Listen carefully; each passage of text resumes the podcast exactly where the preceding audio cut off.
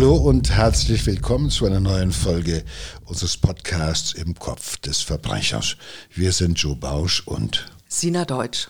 Ja, unsere Geschichte heute, unsere Kriminalgeschichte spielt am Ballermann, also auf der deutschen Lieblingsinsel Mallorca.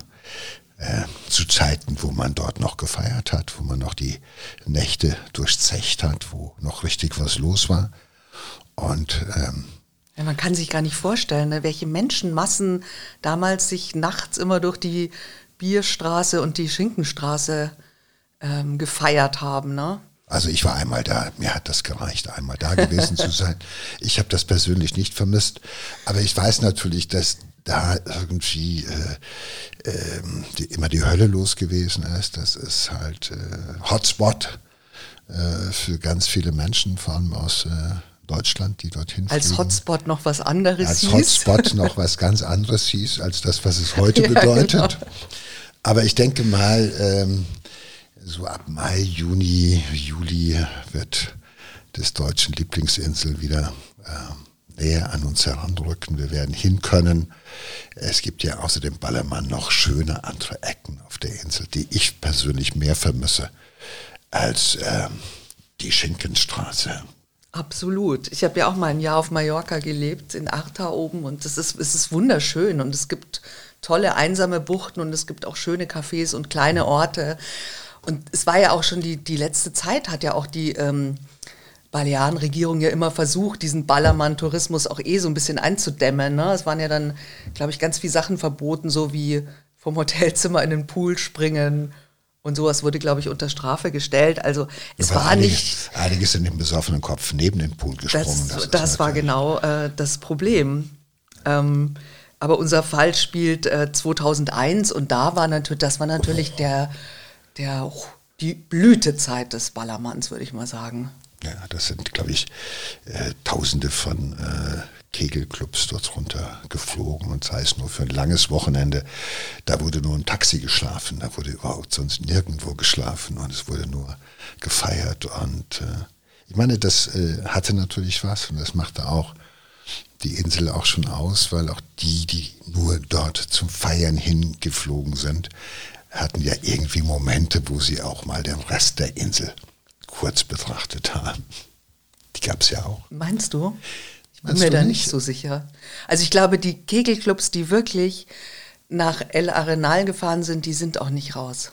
Naja, ich habe einige gesehen, die haben ja schon am Flughafen in Deutschland gesoffen. Die wurden dann erst wieder nüchtern, wenn die schon am zweiten Tag wieder zu Hause waren. Aber es gibt Leute, die haben da große Freude dran. Das müssen verdammt viele sein. Und äh, das sei ihnen auch gegönnt, wie ich finde. Und äh, die Insel ist groß genug, um auch das noch zuzulassen. Das gibt es ja Magaluf und äh, El Arenal. Das sind ja die magischen Orte für viele, Wallfahrtsorte für ganz viele Menschen, die viel Spaß haben am Feiern. Aber es ist natürlich auch ein Platz, wo sich äh, Menschen begegnen, ähm, wo die Begegnungen halt eben sehr fatal enden. Und das sind wir bei unserem Fall genau. endlich angekommen. Genau. Es ist ja auch nichts gegen Feiern zu sagen, aber es ist natürlich schon so, dass damals so mit diesen ganzen ähm, Menschenmassen in El Arenal und natürlich auch der entsprechende Alkoholpegel ja bei den meisten, das ist ja auch noch so ein bisschen, hat ja Kriminalität auch äh, nicht unbedingt in Schach gehalten. Das Über-Ich ist in Alkohol löslich, sage ich immer ganz gerne. und ja. äh, die Kontrolle bei manchen äh, schwindet und halt eben auch, manchmal macht der Alkohol ja auch vertrauensseliger, als man es eigentlich sagt, normalerweise ist. Also gut, äh, wir werden es nicht verhindern können und äh, es finden auch Verbrechen statt abseits vom äh, Ballermann und auch da, wo nicht gesoffen wird. Und insofern, ähm, für unseren Täter ist es egal, natürlich ist unser Täter angezogen von dem, was da passiert auf dem Ballermann. Die Leute geben sich äh, freizügiger, äh, sind vom Alkohol halt eben auch ein bisschen enthemmter und äh, vielleicht auch vertrauensseliger. All das kommt ja zusammen und das ist natürlich für so einen Täter wie unseren Stefan T. natürlich irgendwo ein idealer Platz, um ähm, ähm, ja, seinen Trieben auch nachzugehen. Wobei wir sagen müssen, das Opfer ist kein Zufallsopfer. Das ist nicht wahr, keine, keine junge Frau, die er in, ähm, äh, vom Ballermann irgendwie entführt hat oder irgendwas, sondern er kannte sie vorher. Also er kannte sie und ähm, hat sie dann quasi so nach einer durchzechten Nacht in Arenal verschwinden lassen. Aber das ähm, ist dann ähm, die Tat, aber wir können uns erstmal anschauen, ja was typ, das für ein Typ ist. Es ist ja ein Typ, der, der sich das Opfer aussucht, der dem Opfer auch äh, hinterherstellt. Also so eine Mischung aus, äh, er stalkt es äh, in gewisser Weise und äh, äh er geilt sich auf mit äh, Fantasien, die, in dem das Opfer eine wichtige Rolle spielt und er ist jemand, der äh, er ist ein Spanner. Ja. Äh, der sich ähm, halt eben über das Spannen aufgeilt, aber das Spannen alleine ist ja noch keine, ist noch, es ist nicht schön. Und ein Stalker und Spanner ist sicherlich auch eine Belästigung, das Stalken ist eine Straftat mittlerweile, Gott sei Dank. Das haben ja Frauen lang genug ertragen müssen, weil es dafür keine gesetzliche Handhabe gab, das vernünftig zu bestrafen. Und äh, aber ähm, der Weg vom Spanner zum Sexualstraftäter, das ist normalerweise ein langer Weg, muss man sagen. Bei Stefan T weiß ich nicht, wie lange das gebraucht hat, vom Spannen zum Sexualstraftäter sich weiterzuentwickeln. Wir werden das gleich nochmal ähm, durchleuchten, wie lange das äh, Dafür bist du da. Du bist genau. die Frau, die die Lampe hochhält, genau. damit wir hineinblicken in die Genau, Dunkelheit. weil ich würde gerne ähm, gleich mit ihm tatsächlich anfangen, weil man weiß über ihn sehr viel. Ähm, also Stefan T. ist so ein, ja, so ein äh, bisschen teigiger, dickerer Mann. Also nicht sonderlich attraktiv, sagen wir mal, positiv. Und er macht da aber das Beste draus aus seiner Figur. Er möchte nämlich gerne, dass ähm, seine Bekannten ihn Balu nennen. Balu, wie der Bär aus dem Dschungelbuch. Freundlich, gemütlich. Gemütlich. Behäbisch. Genau. Harmlos, vertrauenserweckend, ja. Ja, genau. Aber mit Balu hat er überhaupt nichts gemein, denn er ist ein ein Lügner, ein Spanner, ein flüchtiger Strafgefangener und er wird ein 15-jähriges Mädchen töten. Das Ganze beginnt 2001, eigentlich beginnt schon vorher, weil er ist schon von Anfang an ähm, ein Betrüger und äh, war ein Autoverkäufer, hat da aber auch äh, mehrere Betrugsdelikte begangen und ähm, sitzt ähm, 2001 im Gefängnis deswegen, in der JVA Wuppertal. Und während eines Hafturlaubs flieht er. Ja, was heißt Flucht? man muss es ein bisschen differenzieren. Also offenbar ist er ja äh, schon so weit fortgeschritten in, seinem, in der Strafverbüßung, dass er schon beurlaubt wird. Und es ist gar nichts Ungewöhnliches, dass äh, Haft, äh, also Häftlinge, die beurlaubt werden, äh, in den ersten vier, fünf Urlauben ordentlich wieder zurückkommen. Aber dann plötzlich manchmal im letzten oder vorletzten Hafturlaub, bevor sie wirklich entlassen würden, kehren sie nicht mehr zurück, weil irgendwann ist es offenbar so, dass es ihnen immer schwerer fällt, die Freiheit äh, aufzugeben und zurückzukehren in das Gefängnis. Wenn du erstmal wieder geleckt hast am süßen Geschmack der Freiheit, dann. Ah, ich kann mir das schon vorstellen, dass man nicht mehr zurück will. Ja, und irgendwann, äh, ich meine, es ist ja ein Typ, der hat ja schon auch, äh, du hast es ja eben gesagt, eine längere Delinquenz. Er ist ja kein unbescholtenes Blatt. Und offenbar ist er halt eben auch, sage ich mal, einer, den es irgendwie drängt. In ihm ist etwas, was wir bis dahin ja noch gar nicht wissen. Etwas, was ihn aus dem Knast und aus der Unfreiheit hinausdrängt. Und er flieht und verschwindet natürlich wo? In Mallorca. Ja, also der 37. fährt nach äh, Mallorca und taucht dort unter. Er mietet ein Zimmer, auch bei einer Deutschen, die in El Arenal Haus hat und dort lebt. Und allen Leuten, die er trifft, ist ja auch nur so eine große deutsche Community und so, erzählt er, er habe einen Gehirntumor und nur noch wenige Monate zu leben. Und niemand zweifelt an so einer Geschichte. Ja, weil es hat bis in die Wurzel gefärbter Betrüger, der natürlich jetzt die Mitleidsmasche reitet. Äh, es gibt ja genügend Leute in Mallorca, die dann sagen, mein Gott, der Mann ist todkrank, der hat nicht mehr lange zu leben, den musst du unterstützen, dass der jetzt nochmal feiert und dass der jetzt nochmal vorm Verderben nochmal blühen will und nochmal das Leben genießen will, das ist ja nachvollziehbar. Und es gibt viele Menschen, äh, die dann halt einfach auch großzügiger sind, äh, solchen Leuten gegenüber oder auch ähm, so ein Vertrauen entwickeln, weil, weißt du, du erzählst ja nicht jedem, dass du todkrank bist. Und äh, in dem Moment, und da ist er halt ein abgefeimter Betrüger, wenn du ne, so vertrauensvoll sagst, Leute, ich bin todkrank, ähm, dann äh, erzeugst du ja so eine seltsame Intimität, auch bei ja. fremden Menschen, ja. die das vielleicht am Anfang gar nicht wollten. Und äh, das äh, ist ja sein Ziel. Das ist ja das, was er beabsichtigen will. Er will äh, Leuten, äh, Leute in sein Vertrauen ziehen und sich auch wichtig machen, weil sonst fällt er nicht auf. Er ist ja ein unattraktiver Mann. Und auch unsympathisch. Und unsympathisch ne? also eigentlich nicht der, mit dem man sich so gerne ja, unterhalten will, aber da macht man natürlich eine Ausnahme. Und das ist ein Loser. Und so, und jetzt hat der Loser einen Gehirntumor, ja. Da wirst du ja in deiner Ablehnung etwas zurückhaltend. Dem sagst du ja nicht, okay, setz dich nach Hause und stirb vor dich hin, aber geh mal nicht auf den Sack. Das macht ja keiner.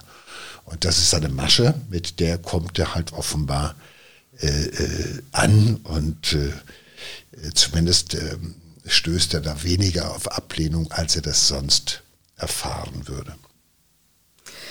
Ja, aber der vermeintlich Todkranke ist mehr als ein harmloser Schwindler, er ist nämlich auch ein perverser Spanner. Wenn es dunkel wird am Ballermann, dann nimmt er sein Infrarot-Nachtsichtgerät und geht damit auf die Pirsch. Er geht dann also diesen Strand am Ballermann am Meer entlang und sucht da äh, nach Paaren in Aktion. Was das heißt Sommer kopulierenden Pärchen. Genau, und genau, und die er dann mit seiner Nachtsichtkamera beobachten kann. Und das findet er total toll. Also das ist so seine Leidenschaft. Das macht er ganz, ganz oft.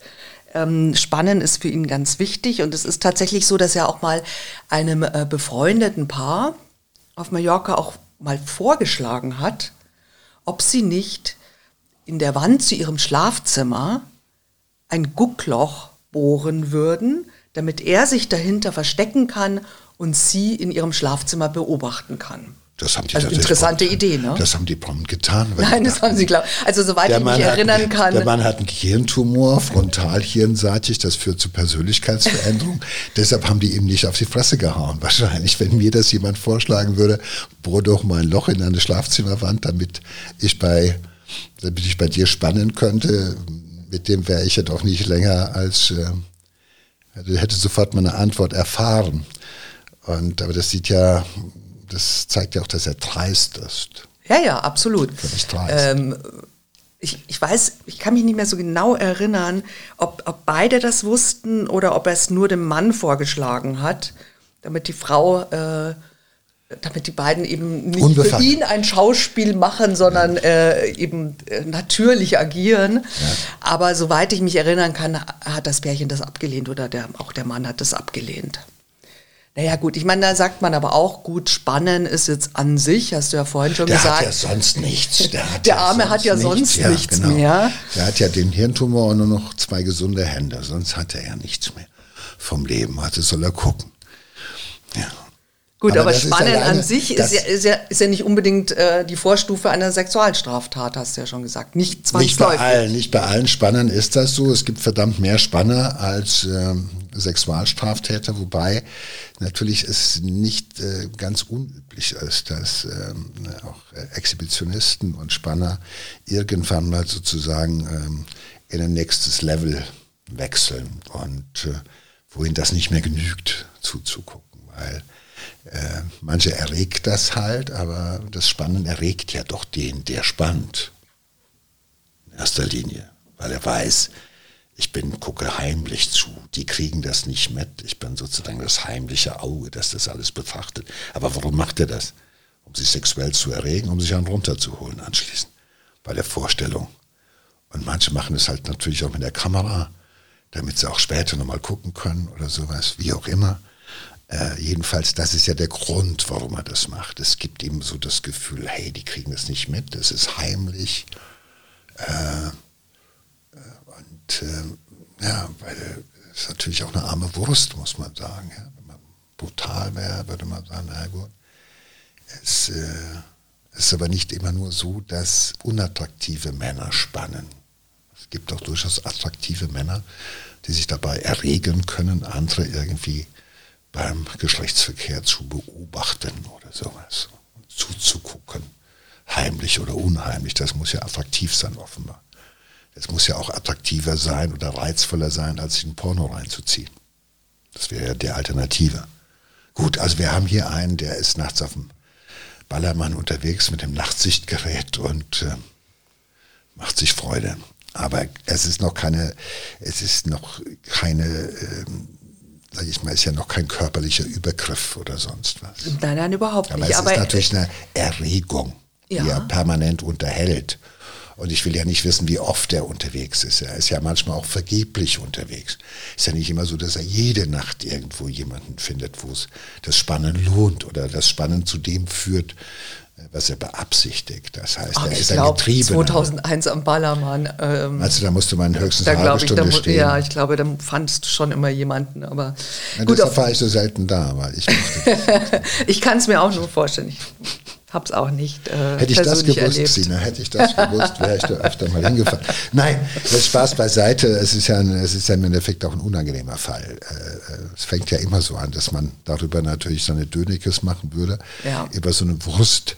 Aber aus der Wurst wird ein gemeiner Straftäter. Ja, genau, das ist der Fall. Und zwar äh, hat er eben seine Fantasien verändern sich. Also ähm, er, er fängt an, also er geht natürlich auch viel raus, äh, eben in diese deutschen Community am Ballermann und hat da auch jetzt inzwischen schon Bekannte und Freunde, die ähm, denen er ja äh, erzählt, er wäre todkrank und erzählt ihnen aber auch, so gerne mal in der Bar, dass er einen Megaschlag bei den Frauen hat.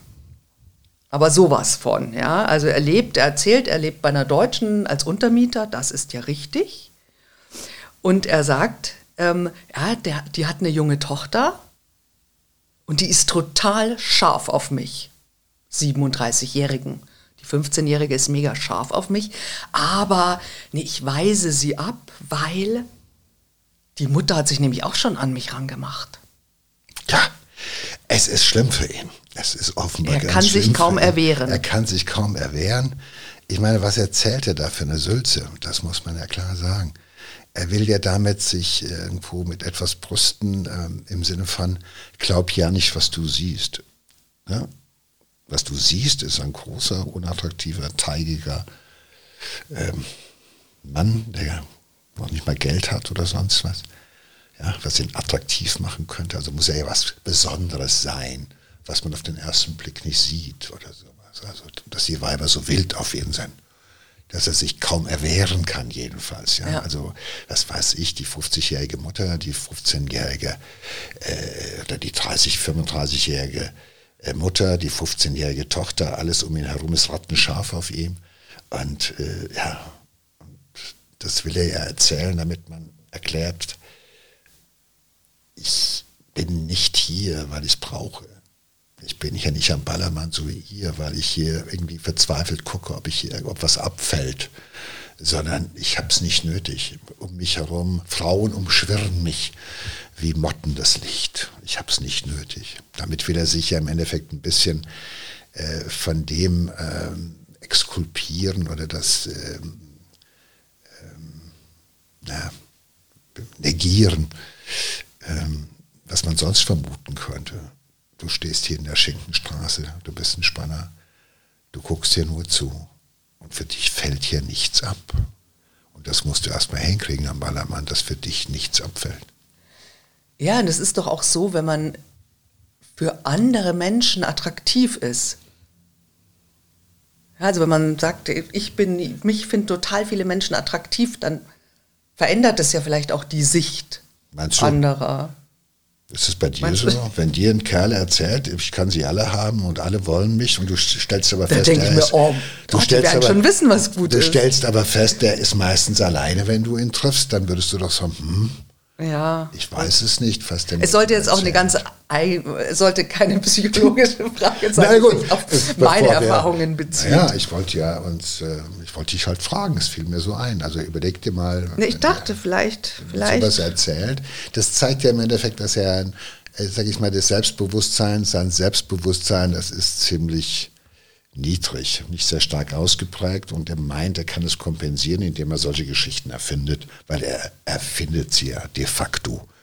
Keine von diesen Frauen hatte ein Interesse an ihm. Nein, gar nicht. Aber es ist eine Lüge. Es ist genauso eine Lüge wie, dass er todkrank ist und einen Gehirntumor hat. Das ist genau das Gleiche.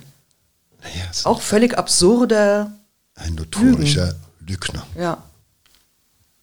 Betrüger dazu. Und es sind ja schon jetzt einige Items, also einige äh, äh, Symptome, die halt eben auch so eine, äh, sage ich mal, so eine, Persönlichkeit, auf eine Persönlichkeitsentwicklung schließen lassen, die äh, psychopathische Züge hat, also dieses Selbstüberhöhen, äh, notorisches Lügen äh, und äh, das, äh, also auch seine Vita bis dahin mit Betrügereien und mit Gefängnisaufenthalten, das sind ja jetzt schon fünf, sage ich mal, fünf gravierende Hinweise auf eine äh, delinquente äh, Persönlichkeitsentwicklung.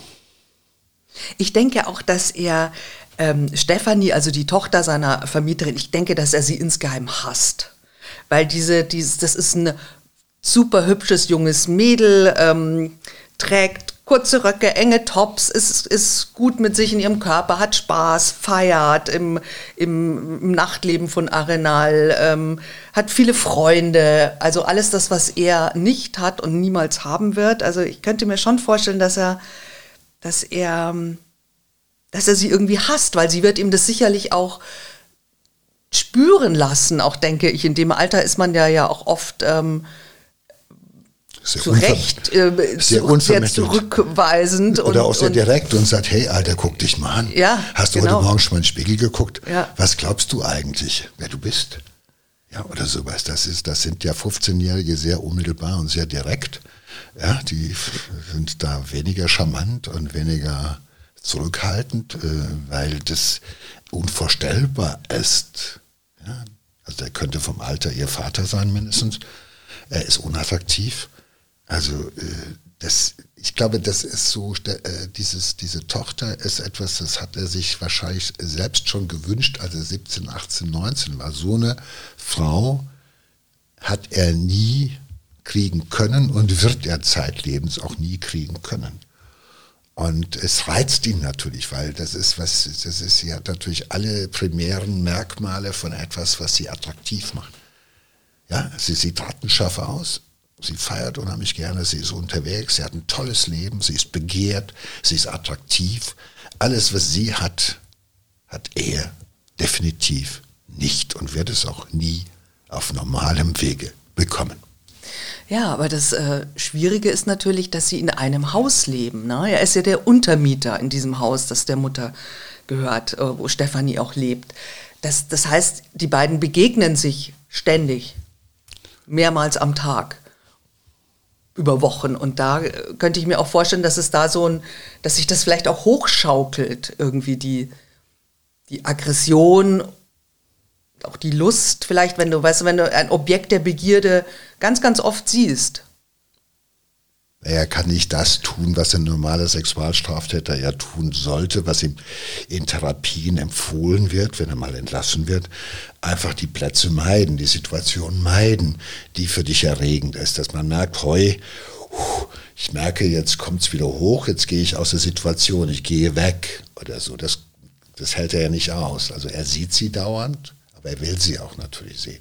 Ja, eben, und, weil er könnte äh, ja genauso gut sagen, äh, ich ziehe mich da raus, äh, wenn es gefährlich ist, wird. Ja, ich kann ja, Mallorca ist groß genug, ja, dann ziehe ich halt woanders hin. Nein, aber er ist jetzt in dieser Situation, er begegnet diesem, diesem Mädchen jeden Tag, wahrscheinlich mehrfach, und äh, sie nimmt Besitz von seinen Gedanken sozusagen. Sie fängt er, er äh, hat jetzt aufgehört, hinterher zu spionieren. Er ist nicht mehr nur der Spanner, dem es genügt, aus der Ferne mit dem Nachtsichtgerät zuzugucken oder sonst was.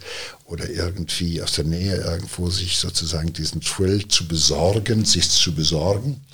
Sondern jetzt ist bei ihm etwas äh, passiert, dass äh, dieses Mädchen immer mehr halt eben Besitz nimmt von seiner Fantasie dass er immer mehr Fantasien hat, die also irgendwo äh, mit ihr, äh, wo sie eine große Rolle spielt und wo halt eben auch Sex mit ihr äh, immer äh, eine größere Rolle spielt und immer mehr drängt.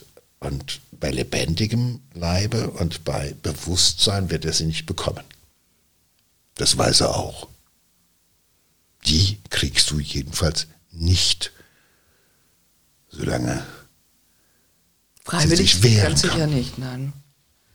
Ja, und dann kommt diese tragische Nacht. Ähm, Stefanie kommt ähm, nach Hause nach einer Partynacht in El Arenal und geht ins Bad, putzt sich die Zähne, macht sich zum Schlafengehen fertig. Und Stefan T. überfällt und betäubt sie. Was dann weiter passiert, konnte nie mehr richtig äh, rekonstruiert werden. Man kann es nur ahnen, was fürchterliches passiert ist. Naja, ich glaube, er ist von der Vorstellung beherrscht, dass dieses junge Mädchen natürlich erstens unheimlich attraktiv ist, ähm, äh, das Objekt ist der Begierde von ganz vielen, dass sie es mit allen treibt, halt nur nicht mit ihm. Ja, so hat er sich wahrscheinlich hinein. Wir wollen aber sagen, dass das absolut nicht wahr Nein, ist. das stimmt ne? nicht, also aber so, das ist seine Fantasie. Also das ist ja immer mehr, das ja, die kann jeden haben äh, und hat wahrscheinlich auch nur mich nicht und so weiter. Und ich will aber jetzt auch und die ist ja Tür an Tür. Ja, überleg mal, er sitzt ja zu Hause und da kommt sie wieder nach so einer langen Nacht. Und er hat nur darauf gewartet. Er ist sozusagen permanent mit ihr beschäftigt. Und äh, aber wie gesagt, bei klarem Verstand und bei vollem Bewusstsein wird sie mit ihm gar nichts anfangen. Und das weiß er. Und deshalb holt er sie sich. Und dafür muss er sie erst betäuben. Und er ist im Gefängnis gewesen. Er weiß, da will er auch nicht mehr hin zurück. Und er weiß natürlich irgendwie so eine Betäubung. Ja, mit Chloroform hat ja, er. Ja, mit Chloroform, äh, gut, die treten schon ins, weg, ins aber Gesicht gedrückt, kann na, ja auch wieder wach werden und man weiß es nicht so ganz genau. Also jedenfalls offenbar entscheidet er sich für die Verdeckungstat. Also er bringt sie halt um. Ähm, weil um jemand mit so einer Überdosierung von Chloroform umzubringen, also dass er so einen Atemstillstand ein, einsetzt oder so, das äh, glaube ich nicht. Und er will natürlich nicht mehr ins Gefängnis, da ist er ja gerade sozusagen beim Urlaub geflohen. Und er weiß, was Gefängnis bedeutet, das weiß er. Und da will er auf keinen Fall mehr hin. Und ich denke, er tötet sie im Rahmen einer Verdeckungstat. Das heißt, Stefanie verschwindet, also er lässt ihre Leiche verschwinden und ähm, dass sie tot ist, weiß nur er. Also ähm, für alle andere ist sie nach einer Partynacht noch nicht nach Hause gekommen, vielleicht woanders übernachtet. Die Mutter wartet auf ein Lebenszeichen. Denn äh, irgendwann wird die Sorge natürlich zu groß am nächsten Tag. Die Tochter ist auch sehr zuverlässig und äh, kommt auch immer nach Hause.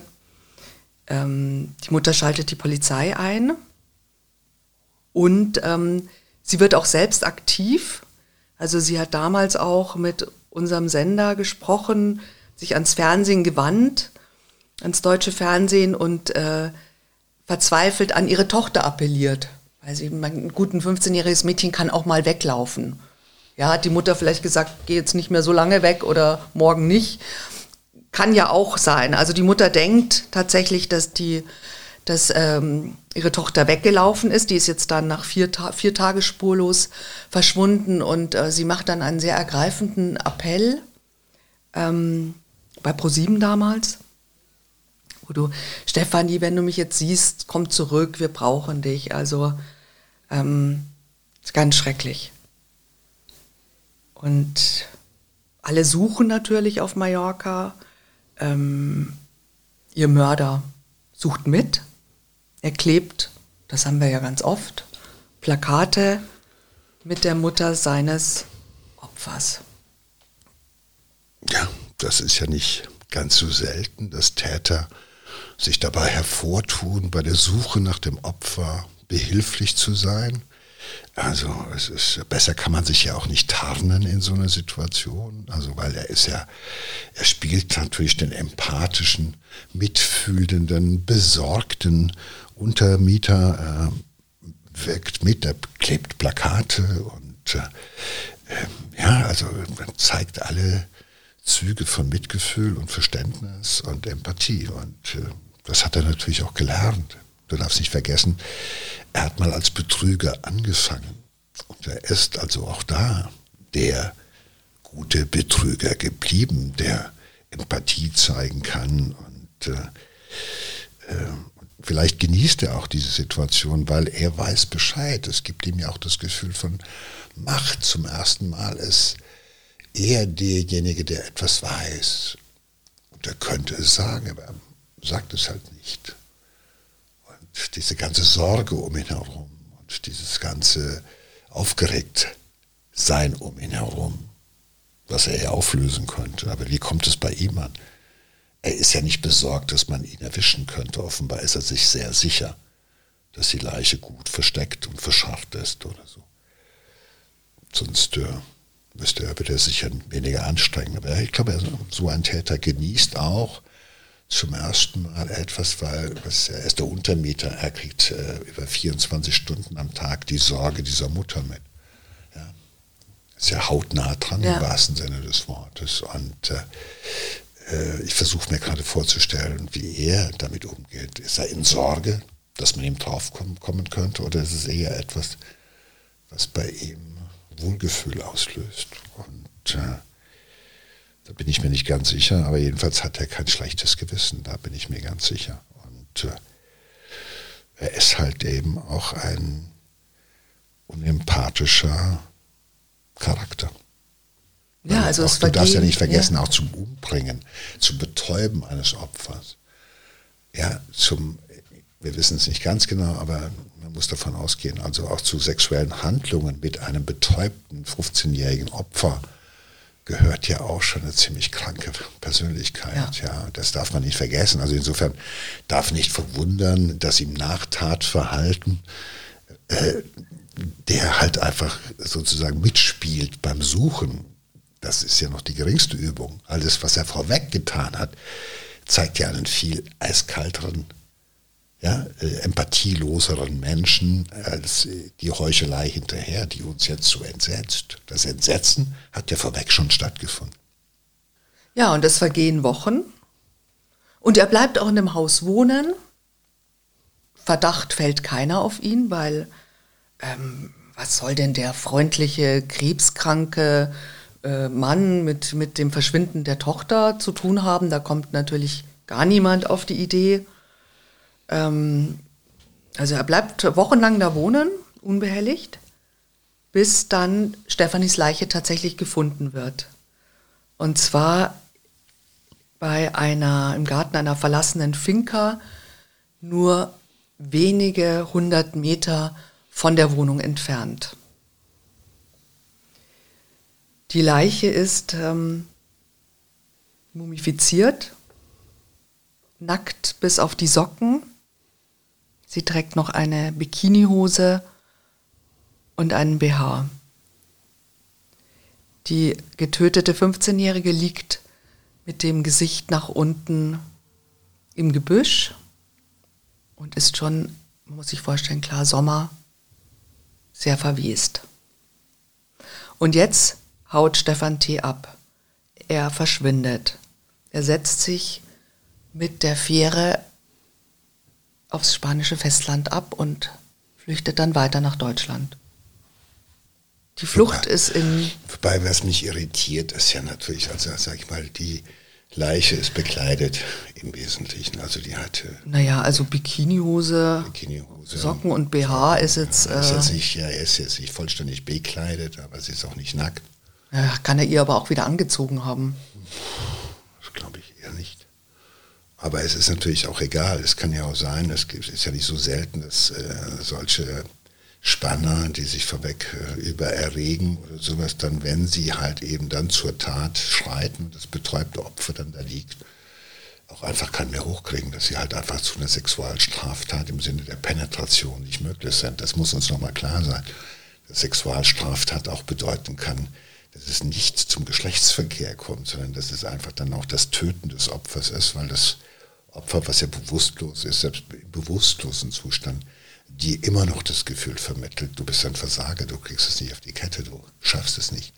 Ja, verstehst du, das ist ja noch. Das härter. ist ja eine, eine, späte Rache, das ist ja, ja fast schon dann, schön. Das ist noch schöner, nein, das ja. ist das. Nein, also ich meine, ich finde es irgendwie tröstlich, wenn ein Opfer dich, wenigstens ihm noch was Schlechtes. Naja, gut, aber es ist für das Opfer ein schlechtes Gefühl geben kann. Für das Opfer geht es trotzdem fatal aus, ja, weil es ist, äh, ich meine, das einzig Tröstliche dabei kann ja nur bedeuten, dass sie Gott sei Dank vielleicht schon vorher betäubt gewesen ist. Aber, äh, äh, sag ich mal, die, die Auffindungssituation der Leiche, gut, da war jetzt das alles nicht mehr nachweisbar, äh, denke ich mal, dass da wieder DNA oder sowas irgendwie nochmal zu finden war. Aber ich denke mal, so die Auffindungssituation äh, könnte ja darauf hindeuten, dass er ähm, weil er hat sich ja sonst keine große Mühe mit der Leiche gemacht. Die Leiche ist einfach entsorgt, nicht weit weg vom Tatort irgendwo oder von der Wohnung in so einer verlassenen Finca. Das äh, zeigt ja im Endeffekt auch, dass er, die kannte er, diese verlassene Finca, da wusste er, äh, dass da eine Weile wahrscheinlich niemand hingehen wird oder sowas. Aber eine große Mühe mit der Leiche hat er sich ja nicht gemacht, muss man sagen. So, hat sie einfach mehr oder weniger achtlos an einem Ort entsorgt, wo er dachte, da wird sie nicht so schnell gefunden. Ja, aber er hat sie nicht verscharrt, vergraben oder sonst was. Und insofern denke ich also, er hat sie relativ schnell und achtlos entsorgt. Und äh, er ist äh, jemand, der halt einfach äh, äh ja, mit seiner eigenen, die, er konnte seine Fantasie nicht umsetzen. Und dafür musste die 15-Jährige sterben. Ja, also tatsächlich ist es so, dass, ähm, dass die, die Leiche eben bei der, beim Auffinden schon so stark verwest war, dass man jetzt ähm, zum Beispiel eine Vergewaltigung war, einfach, das kann man nicht mehr nachweisen. Ja, schon klar. Das, das ist aber, ich sag mal, nur so die groben, die groben mm. Einschätzungen, die mir jetzt dazu ja. einfallen. Und äh, äh, naja. Naja, also äh, die Geschichte ist noch nicht ganz zu Ende. Es ist, ähm, äh, es geht noch ein bisschen weiter. Und zwar ähm, flieht er nach Wuppertal, da wo er da auch herkam. Ne? Und da hat die Polizei ihn dann in einem Hotel festgenommen, weil natürlich hat er sich mit dieser Flucht dann verdächtig gemacht. Und das ist ganz, jetzt kommt was ganz, ganz Schreckliches, ja. Die, und zwar finden die Ermittler in seinem Hotelzimmer eine Tasche. Und das ist super eklig.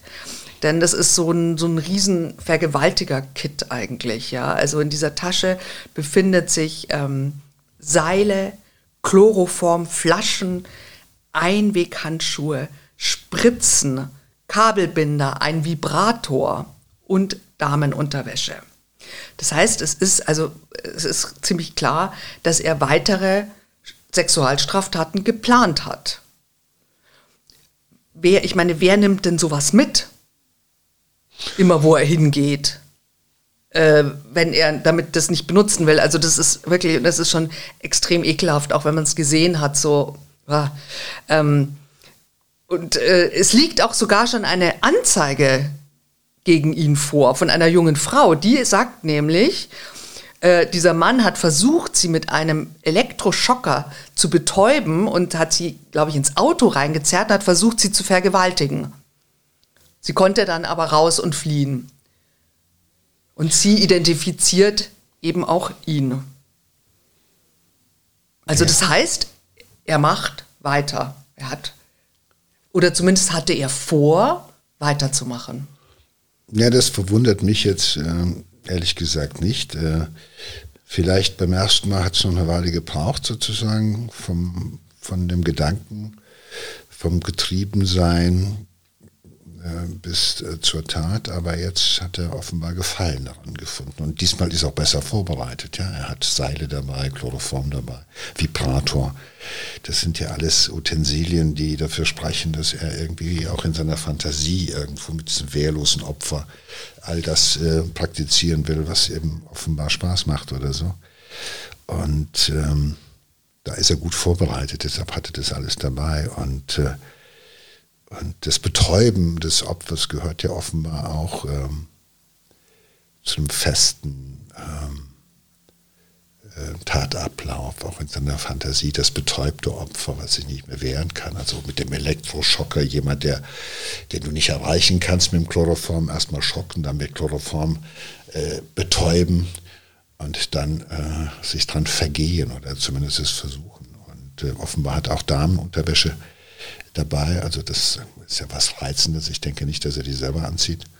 Aber das sind so sozusagen Utensilien. Beutestücke, die man da hat und die einen anmachen, wenn man sie sieht allein und betrachtet. Und äh, äh, offenbar gibt es auch sadistische Fantasien dabei. Sonst gäbe es diese, weil du darfst nicht vergessen, das ist immer auch äh, das Wehrlosmachen des Opfers, Macht über ein wehrloses, betäubtes Opfer auszuüben. Äh, dann äh, mit Seilen das Ganze zu verschnüren oder sowas, das ist ja immer auch etwas, das sind ja sadistische Fantasien. Ist also auch nach meiner Überzeugung ein äh, sadistischer, gestörter.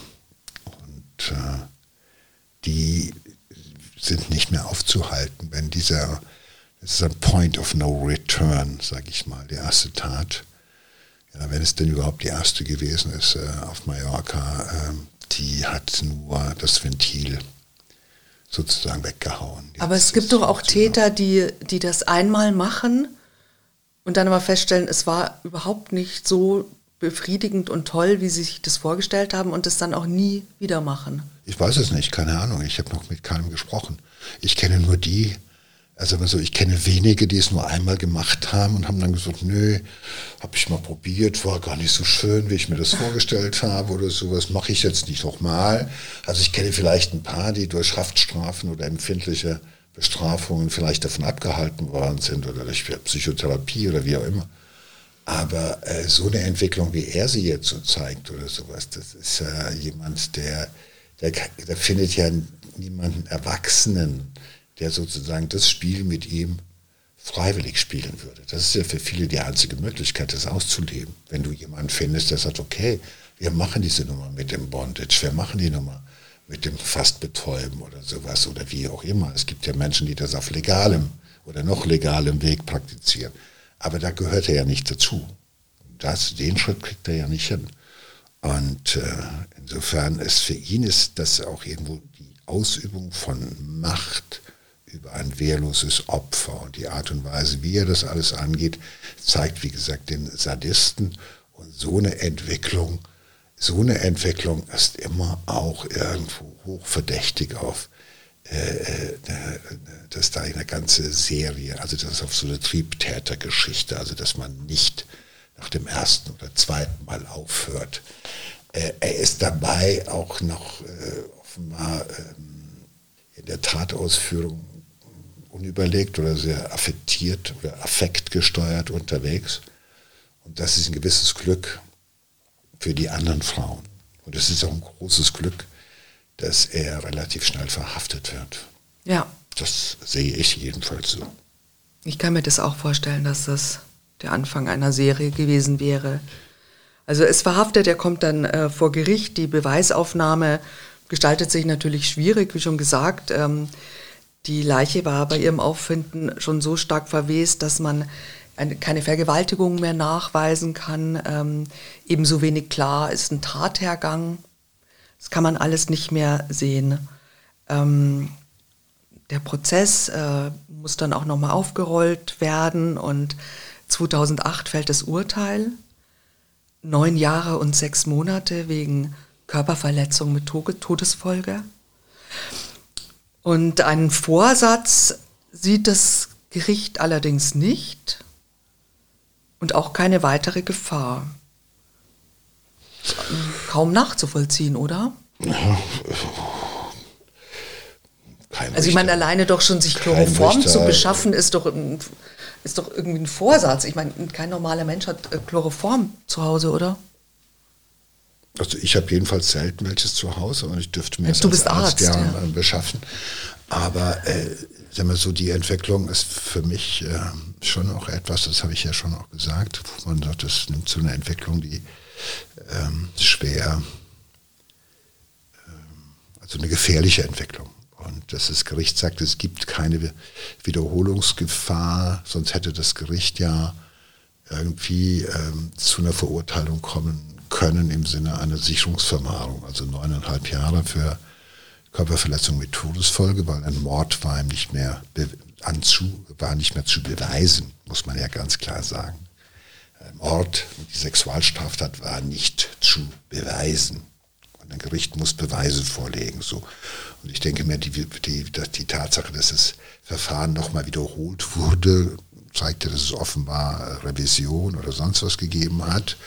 Und dass es dann letztendlich zu einer Verurteilung gekommen ist wegen ähm, äh, Körperverletzung mit Todesfolge. Und da geht man von gestörten Affekten aus, dass man sagt, äh, der, der wollte das zwar nicht, aber dann ist es sozusagen mit ihm durchgegangen. Äh, also alleine die Tatsache, dass es eine junge Frau in Wuppertal gab, die danach gesagt hat, er hat versucht, mich äh, mit dem Elektroschocker äh, sozusagen zu überwältigen und dann zu vergewaltigen, hätte bei mir zu einer anderen Bewertung geführt. Aber das Gericht kann natürlich nur das ins Urteil aufnehmen, was beweisbar ist. Und äh, wir sind da in einer besseren Situation, Sina. Wir dürfen auch weiter darüber etwas mehr spekulieren. Ja. Äh, ich lasse das offen. Äh, ich denke mal zum heutigen Zeitpunkt, wenn ich das richtig zusammengerechnet habe, ist Stefan T. ähm, bei guter Führung wieder auf freiem ist Fuß. frei, ja. Und ich kann nur hoffen, dass ähm, die Behandlung, die ein Sexualstraftäter im Gefängnis erfährt, und das muss er halt eben mitmachen, schon seit geraumer Zeit ist das so, dass die äh, als sogenannte Buchstabentäter, dazu gehören auch die Sexualstraftäter, wird da eine, eine Psychotherapie vor, nicht nur vorgeschlagen, sondern die ist zwingend und dass er davon äh, vielleicht äh, profitiert hat. Naja, immerhin hat ähm, die Tat auf Mallorca, äh, diese schreckliche ähm, Körperverletzung, ähm, hat ihn ja doch immerhin für fast zehn Jahre ähm, dahin zurückgebracht, von wo er damals ja auch am Anfang weggelaufen ist, ne, ins Gefängnis zurück. Aber das Tragische ist natürlich wie immer, dass, dass ein, ein Menschenleben bei dieser Entwicklung auf der Strecke geblieben ist und dass einer 15-Jährigen, die ähm, ihr Leben auch noch vor sich hatte. Ja, man darf das nicht vergessen. Diese 15-Jährige, die 2001, oder wann war das? 2001, ja. 2001 wäre heute vielleicht irgendwo, ne? ja, wie alt wäre sie heute? 35. 35, vielleicht selber Mutter von einer 15-Jährigen oder sonst was. Der wurde auch, das, darüber denke ich am meisten nach, der wurde halt einfach ihr Leben Ja. genommen. Gut, jetzt ist es so, das Gericht kann nur dann jemand wegen Mordes zeitlebens hinter Gittern schicken, wenn es beweisbar ist. Das war in dem Fall nicht so. Aber äh, ich denke, äh, er weiß natürlich, bis zum Ende seines Lebens bleibt er auf dem Bildschirm. Also im Sinne, wenn überall, wenn irgendwo etwas passiert, in der Nähe des Wohnortes, wo er wohnt, ist er der Erste, bei dem angeklopft wird und gefragt wird, wo waren Sie? Das wird so bleiben. Und ich möchte noch dazu fügen, bitte vorsichtig sein bei der Wahl eines Untermieters, der im Haus wohnt. Hast du einen Untermieter? Nein, ich möchte auch keinen Untermieter. Naja, Ich kenne so viele schreckliche Fälle von Untermietern. naja gut, aber das äh, ist einer davon. Ähm, man nicht alle Nein. Untermieter werden. ja, das will ich auch nicht sagen, aber man, ich sage ja nur, man sollte sich sich den zumindest sehr gut ansehen, bevor man jemand bei sich einziehen lässt. Ob das hat sie ja getan. Und manchmal entpuppt sich Balu, der Bär, der harmlose Bär. Mit dem Gehirntumor. Mit dem Gehirntumor entpuppt sich aber als äh, Schlange K. Vertraue mir.